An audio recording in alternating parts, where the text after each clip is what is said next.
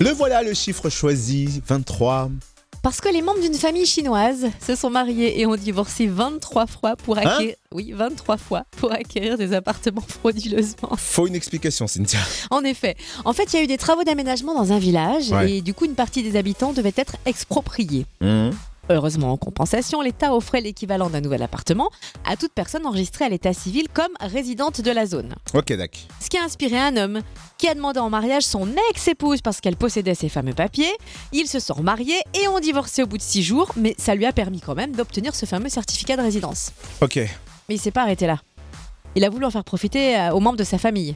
Donc pour ça, il s'est marié et a divorcé en l'espace de 15 jours avec sa belle-sœur et la sœur de celle-ci. Oh non. Et son ex-femme, bah, elle a usé du même stratagème Oh avec un non. autre ex-mari. Très bien, mais je- pfff, j'arrive plus trop à suivre qui est qui maintenant. Ouais, en fait, 11 personnes au total, dont des cousins, des frères et sœurs, ont conclu 23 mariages et divorces par intérêt. Tout ça pour avoir un nouveau toit. Oui, c'est ça. Bah, Ah. T'imagines bien que la police a ouvert une enquête.